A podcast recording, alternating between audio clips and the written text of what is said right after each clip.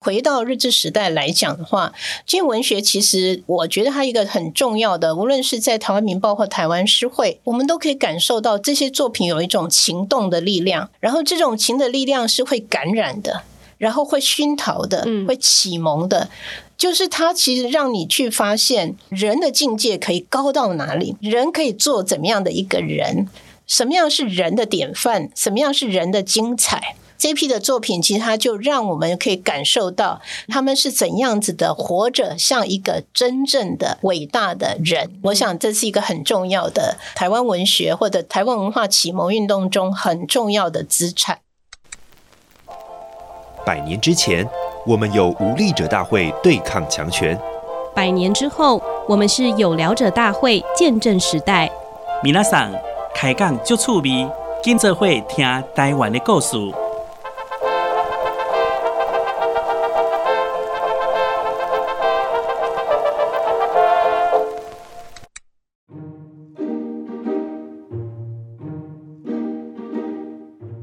大家好，我是本日大会总召陈玉婷，欢迎收听由台湾新文化运动纪念馆发起的“有聊者大会 ”Podcast 节目。台湾新文化运动纪念馆是以保存与发扬台湾新文化运动为使命。今年的馆庆新文化运动月是以置景事件为主题，邀请大家一起回顾这起百年前的司法攻防战，并感知台湾人当时参与新文化运动所怀抱的理念、精神与期望。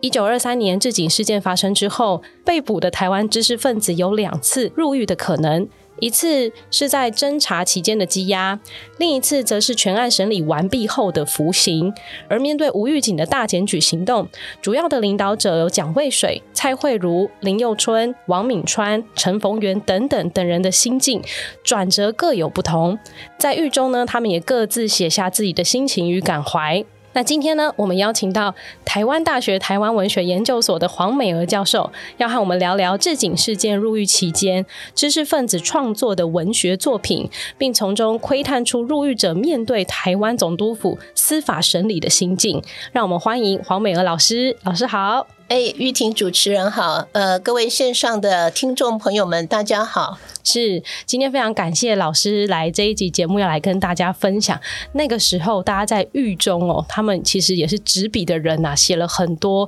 他们看到的东西。那其实很多人可能会很好奇，我觉得就从比较轻松的一点来谈好了，因为看到那个这些知识分子啊。在里面关的时候，然后还有办法写出这么多 文思泉涌的东西。老师要不要先跟大家分享一下说，说他们在什么样的情境下，就是执笔写下了这些东西呢？呃，首先，也许我们可以先想一下，说那个年代到底有哪些人，呃，那个在置景事件这个相关的过程当中，呃，留下了一些呃今天看得到的一些文学记录啊、呃。那也就如刚刚主持人所说，在还没有。判决之前，当时被扣押就有四十一个人嘛，啊对。然后等到三审判决完了之后呢，呃，入狱的人呢有七个人啊、嗯，所以我们今天可以看到了这个，比如说刚开始被扣押的时候，像赖和有写嘛，是啊。然后等到正式判刑的时候呢，呃，写比较多的就是蒋渭水啦、蔡慧如啦，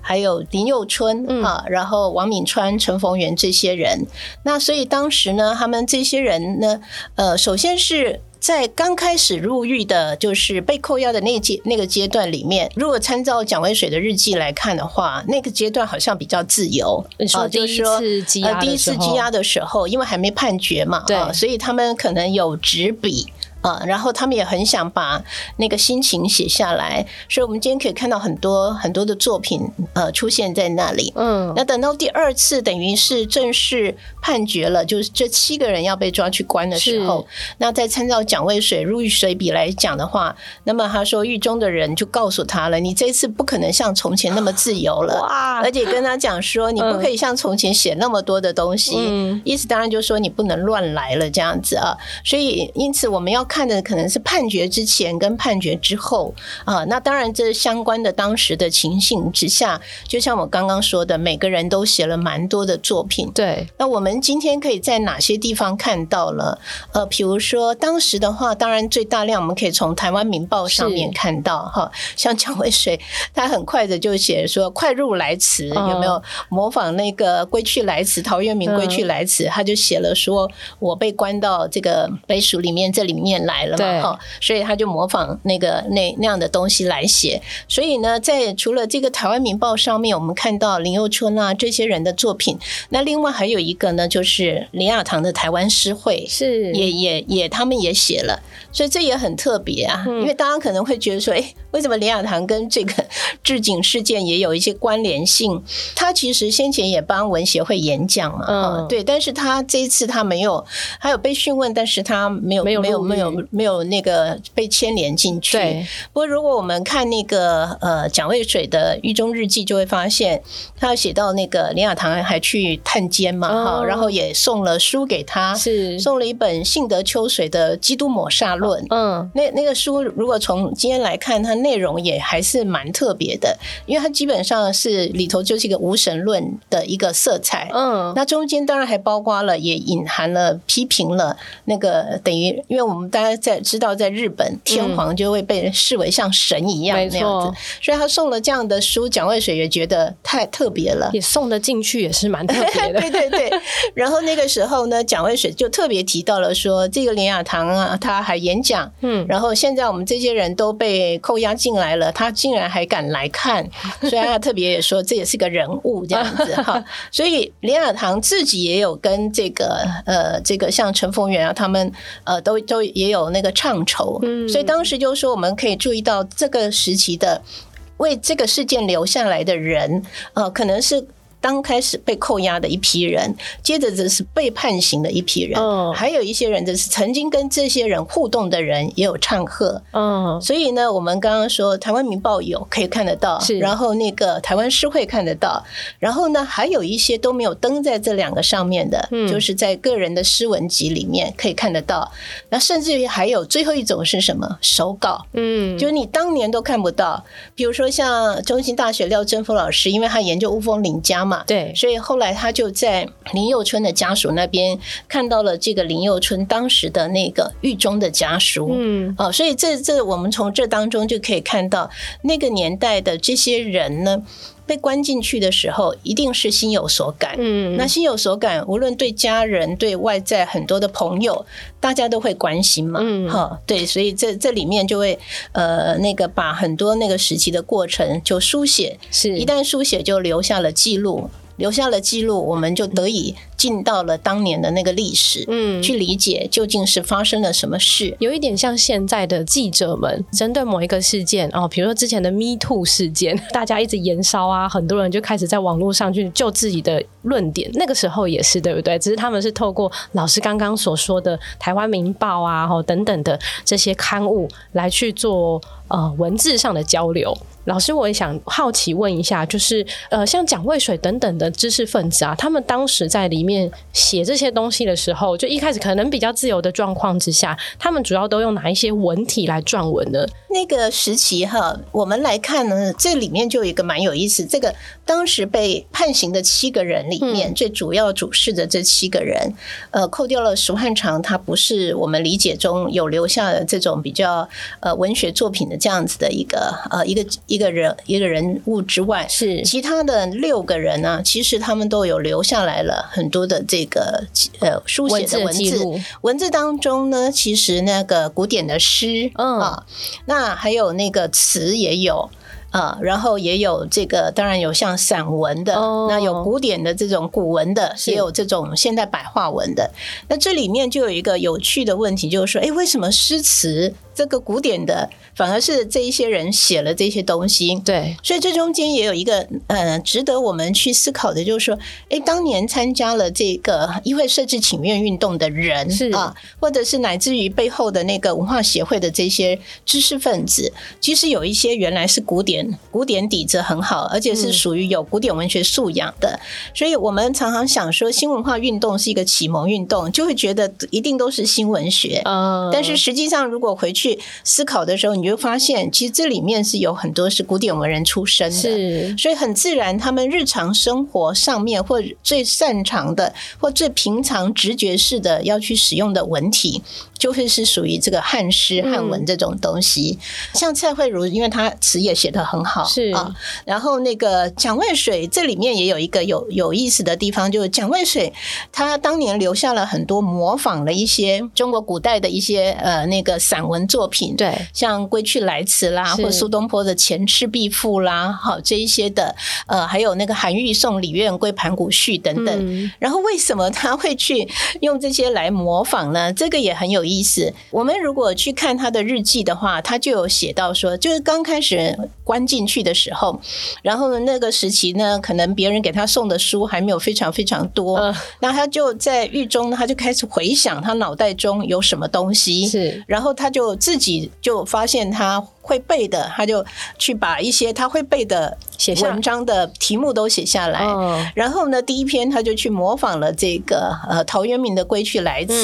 然后就写说写表达我自己入狱的那个心情，嗯，然后用这个模仿。所以谈到这个模仿，我觉得也还有一个意思有趣的是，我们如果去读他第一篇就是那个临床讲义，对，原来那是日文写的，是所以为什么之前用日文，这一次他选择用汉汉文，字对，而且还回到了过去的时候这种中国古典文学传统？嗯，那当然，首先对蒋渭水来讲呢，汉文的古典的这个或中国古典文学的，在那个阶段、那个时期的他，必然是跟日文是有所不同的，嗯一个代表了不同的国族意义上面的那个文体。嗯然后第二个呢。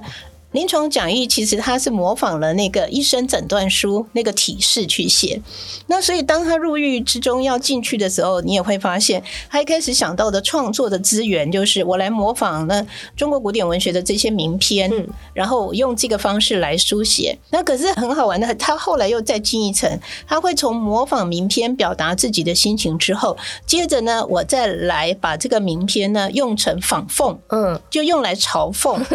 所以像写我苏觉得东坡的。 听起来他是一个对真的是很搞怪的一个 文 青耶，对不对？就是像现在很多人会改歌词一样，他大概就是做先做这件事情，他对其实对是有某种社会意义。对对，嗯所以我想他好可爱从这里之后拿来仿讽，比如说那个《前赤壁赋》，他就是顺便把那个两个总督嗯，田健治郎跟那个呃内三加急的两个把他。骂了一骂之后，这样子，然后到后来的时候，我们往下看就会看到，他也会开始就写那个狱中的一些日记，就是用嗯白话文来写了。哦，对，所以这个蒋渭水的思思路那种创作的历程，透过置景事件的这个时候产生的文学来看，也刚好可以看到蒋渭水他的那个从事呃这种比较具有文学性色彩的那个创作历程，嗯啊，它变化的情况这样子。不过这里可以感受到他们当代的知识分子真的是饱读诗书，哎，就什么都可以，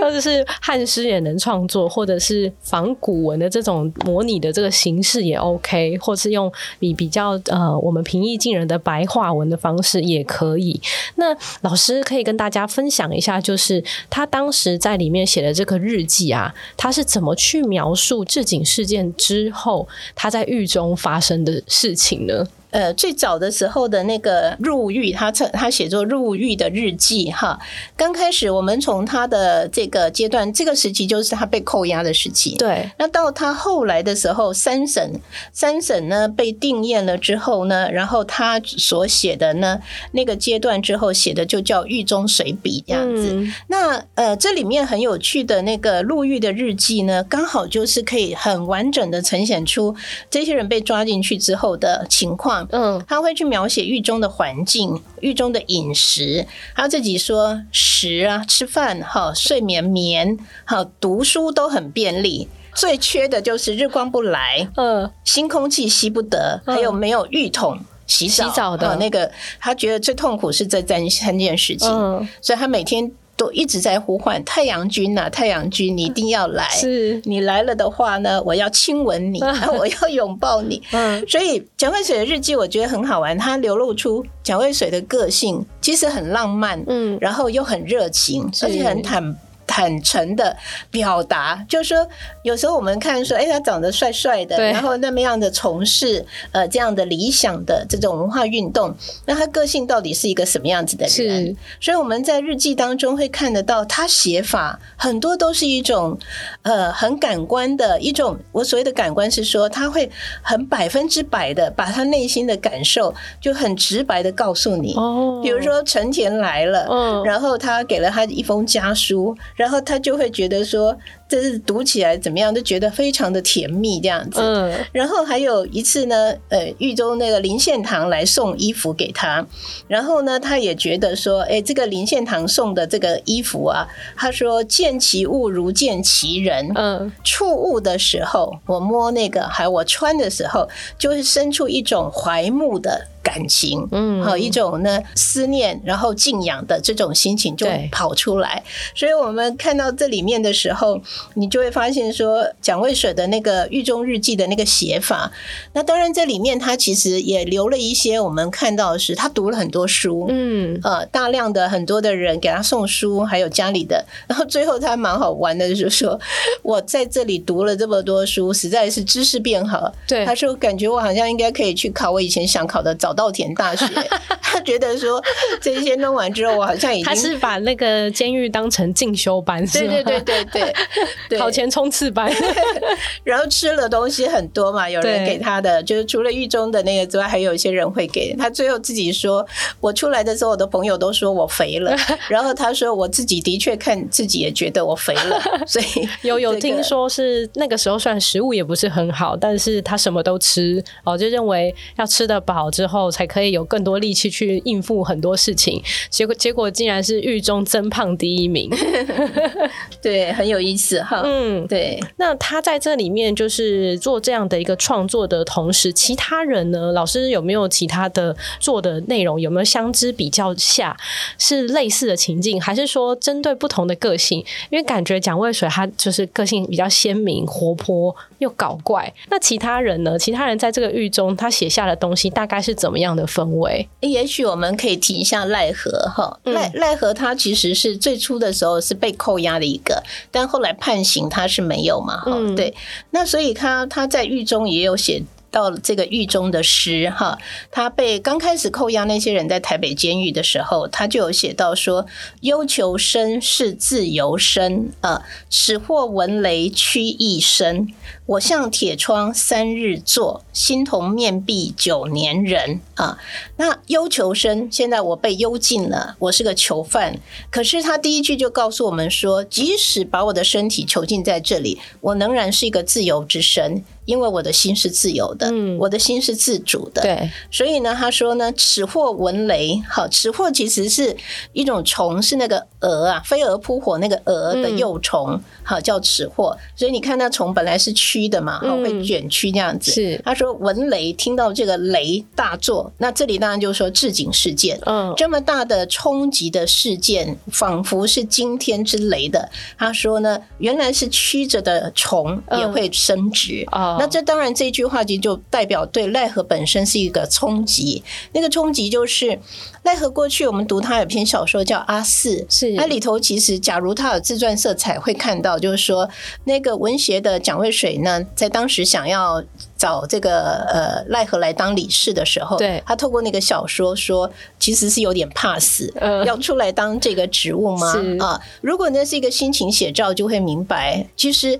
一个一个人，一个普通的知识分子，一个医生，他要变成文化斗士，嗯变成是一个文化启蒙的领导者、带头人的时候，内心还是会有挣担扎心、挣扎，是也会有恐惧，对这才是真正正一常个人人正常的 人。所以，所以这次的事件当中，我们看到他写写的说，你看看，连那个尺货听到这么大的雷声，原来是卷曲的都会升值，嗯那他说：“我向铁窗三日坐，我我面向铁窗坐了这三天，却心同呢，很像面壁的人九年那样那么的长，所以就可以知道他是度日如年，是但是也可以知道他心事重重，嗯，呃，想了很多。不等他出狱的时候，他发现呢，出狱归家就有写到“莽莽乾坤举目飞啊，此生聘与世相违”。谁知呃，谁知呃，谁知出处人生看哈，然后反似沙场战胜归这样子啊。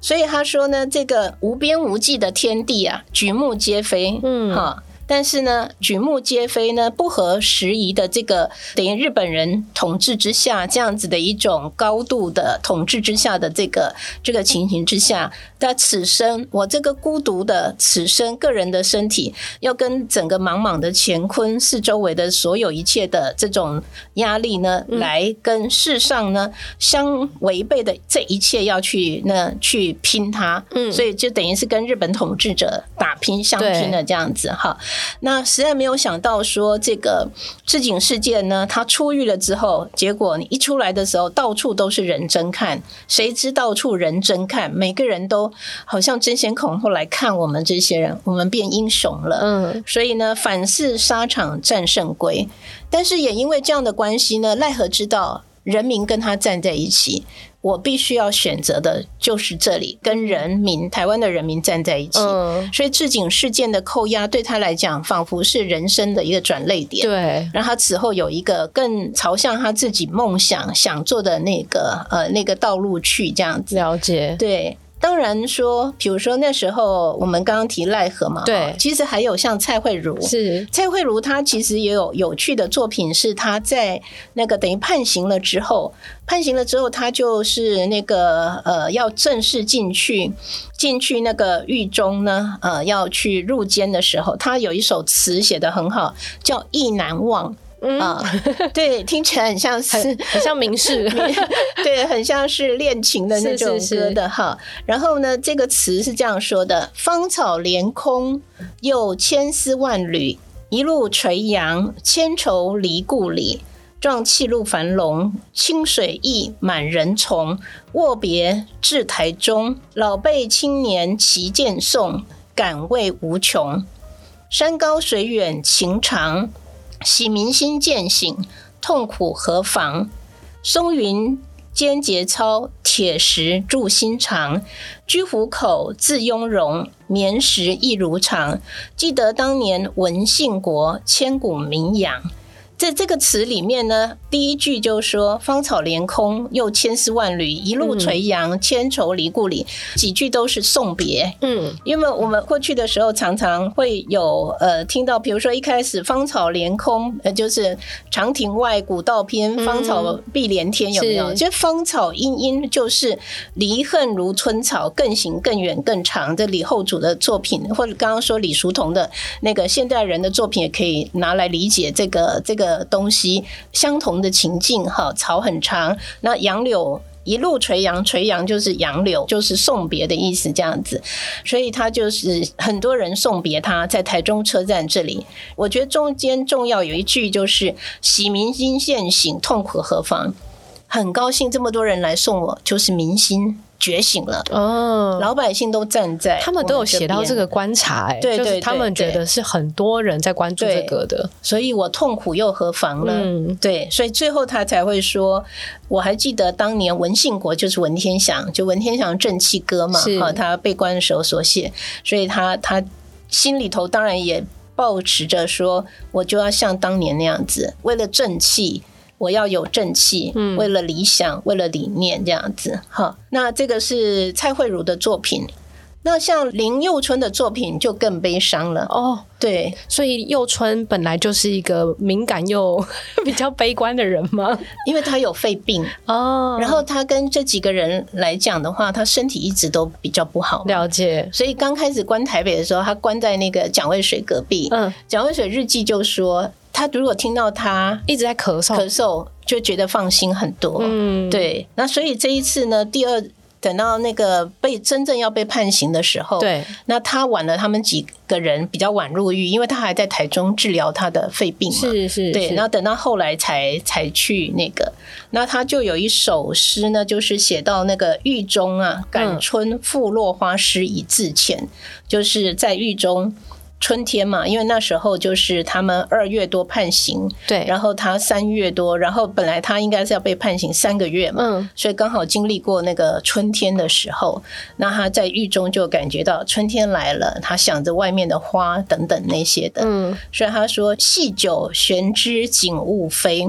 细酒就是被关在狱中哈，那个绑了很久了嘛，嗯好、这样用那样子的意思。我我想知道外在的一切一定是景物已非这样是子哈。强凯并眼吊斜晖，黄昏的时候我。”拨开我的眼睛啊，然后感受那个夕阳斜晖，用强凯，然后又强，要把它睁开，那眼睛要把它拨开这样子，对然后病眼这几句话都已经说明了他身体的情况嗯嘛，哈、然后更何况是黄昏的时候，就更加暮春本来就让人家感伤，更何况是黄昏的时候，嗯哈、那九旬画壁将为利，举国招魂为忍非。这个九旬，他原来在这边是用了一个典故，就春秋战国的时候，有个叫长虹的人，嗯，他为了他主人尽忠被杀掉哈，然后呢就说他的血三年呢，然后最后化为碧玉这样子哈。那他这边其实就是在说明说九旬，因为他被判三个月嘛，是所以他现在是化用那个典故，原来是讲三年，他现在是三个月。是他就说他的心啊，满腔的这个心也会使他在这一次的牺牲呢，他揣想说自己会不会死在这里，啊对，那可能他也会像那样子的，就是鲜血化为碧玉这样子哈。举国招魂为忍非，所以“招魂”两个字就已经知道嘛，绝对就是暗示着说，难不成我会死在这里？嗯也担心自己这样子哈。那他因为春嘛，所以有花，所以历劫上丹甘坠落，其身修得到芳菲啊、这里我我感觉到他。我觉得他有可能是化用了龚自珍哈的诗里头有写“落红不是那个无情物”，对不对？要化作春泥更护花。嗯所以呢，在这里面呢，他就是提到，就是说我愿意呢是历历劫，就是置景事件是个劫嘛，哈对我愿意是像那样子的结，像那个落红落下来，但是呢，我我愿意护这个所有的，化作春泥哦来护。就是未成来为更大家多更养多分啦，对对对对对，哈。嗯然后最后他说：“阴风寄蟹，枝头鸟，几口吹归何处归？”这用的是那个呃“春心度雨望”呃这个“望帝春心托杜鹃”那样的一个典故啊。就过去有个叫望帝的人，他死的时候呢，啊就化为鸟。化为这个鸟之后呢，它在飞的时候的啼叫的声音呢，都很像是“不如归去，不如归去”这样子。嗯嗯所以这里就意思就是说，有花嘛，然后也有鸟声，然后呢，感觉很像是一直喊着“不如归去，不如归去”。当然就是说，什么时候我可以离开监狱回去？嗯，所以像这样的诗，就跟刚刚蒋渭水那个哦不差太差一样太多差了，很多他他在狱中显然是不安的，嗯但是仍然不安中有一种坚定的信念：我愿意牺牲，嗯我愿意奉献，是虽死无憾。了解这个就是林佑春的作品的心情。哇，那那老师他们就是这几个，当然我们依照个性不同所阐述出来的感受文字也一定是大大不同，但是他们共同都因为置景事件进到监狱，想必对置景事件的观察跟感受也有在文字里面透露，对不对？像蒋渭水他有说了置景事件给他什么感觉吗？老师您在他的日记里面有看到类似的内容吗？或是其他的知识分子他们共同对置景事件的感觉是什么？我我觉得像蒋渭水的日记里面，他其实就会写说，常常有很多人来给他寄东西、送书什么的，然后他其实看那名字，他都不认识他们，嗯，他不认有识。点是粉丝在 送东西过来， 呃，我想说，也也许是，如果是粉丝，那当然就是说他们都被视为英雄嘛。哈、嗯，那这里面当中，绝对还有一些人是，呃，他们很钦佩他们做这件事情。嗯，那包括蒋渭水的《狱中随笔》，后来那个呃，他他最后的那个等于被真正判刑之后的时候，他去报道的时候，他说他这一次自己带了很多书进去，那还有一些囚犯会帮他搬那个书，嗯因为他们就觉得说蒋蒋渭水不是普通的，嗯，就他们知道这些人都是为了台湾人牺牲的嘛，对哈，所以他从这些，我们从他的作品当中就可以看得到，他其实正在书写的是，呃，这些人是人民。普通甚至于是庶民或不认识的这些，或者是说会寄来的，可能有些人是知识分子也不一定，嗯只是说他不知道那些人是谁，嗯其中也有女性，是所以呢，这这里面显然他感觉得到民心是在哪里这样子，嗯那当然，第二个，我觉得他后来，尤其是他第一次被扣押时候所写的，因为比较多多的作品，蒋渭水都是在那个阶段写。，对他其实也有提到了，就是说，哎，那那个时期，整个观察最多的就是那个呃，就是监狱嘛，监狱自身。是嘿，那这这里面当中当然就包括了，就是说他对于那个呃日本人的这个监狱呢，呃，在这个时期的那个监狱当中呢，他的一个观察是什么？所以他自己也说，他看到了台湾警察界的进步，嗯哎、还蛮文明的。哦 他还蛮嘲讽的 说，头脑大有进步这样子哈。那但是他也批判了，就是说味觉的处置的缺憾，就是说还还没有判决的这些人，你干嘛就关他？嗯他觉得这是一个缺憾。嗯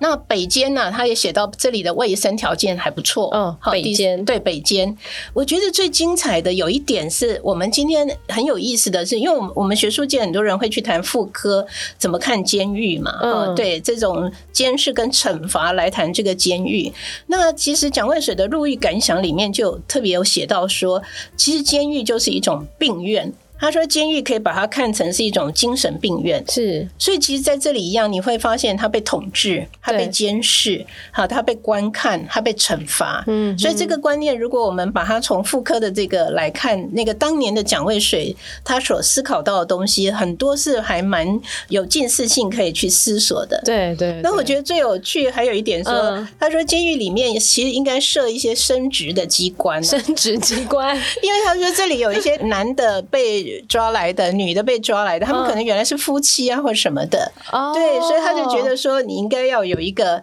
就这里面就是说，监狱要不要有人道？人的性的问题怎么解决的？哦所以他在他的他好前卫哦。哦，哎、对，我想他会提出这个问题，主要是他是医生，是所以医生他会思考精神问题，所以刚刚提病院，对医生会思考生理的问题，嗯所以他会提到这生个理部需分。求，对对对，所以刚刚玉婷主持人提到说，哎，这一次的置景事件，他们在留下来的一些文学作品中，到底看到了什么？对那最直接的就是人在狱中，所以会对监狱，他就会提出了很多他观察到的一些一些现象，了这样解子。蒋渭水好像实际去下海体验一下当时的警察制度 有没有有没有变得好一点，这样，然后把这样的观察写出来。那最后呢，就是也想请老师再跟大家进一步的探讨的是说，这些监狱文学啊，对大家的影响到底是什么呢？当然是固然是这一群呃会写字的知识分子，他们留下他们的心情创作，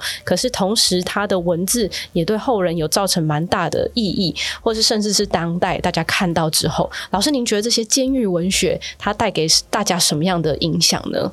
对，我想这个议题是很有意义的思索呃。首先，对文学来讲，就是说它形成了一个呃耐人万味的文类，是呃因为我们到八零年代以后，常会在谈政治文学。对，但是，如果我们把监狱文学视为政治文学的一环，我们对这置景事件的这个时期的一个反应，那它显然就是整个台湾文学史上面政治文学当中很重要要去回溯的那个部分。嗯这第一个。另外，第二个，我觉得对于当时的那个当代性，就回到日治时代来讲的话，监狱文学其实。我觉得它一个很重要的，无论是在台湾民报或台湾诗会，嗯呃，或者是其他后来的这个呃很多的彼此之间他们唱酬的这个作品来看，我们都可以感受到这些作品有一种情动的力量，情啊，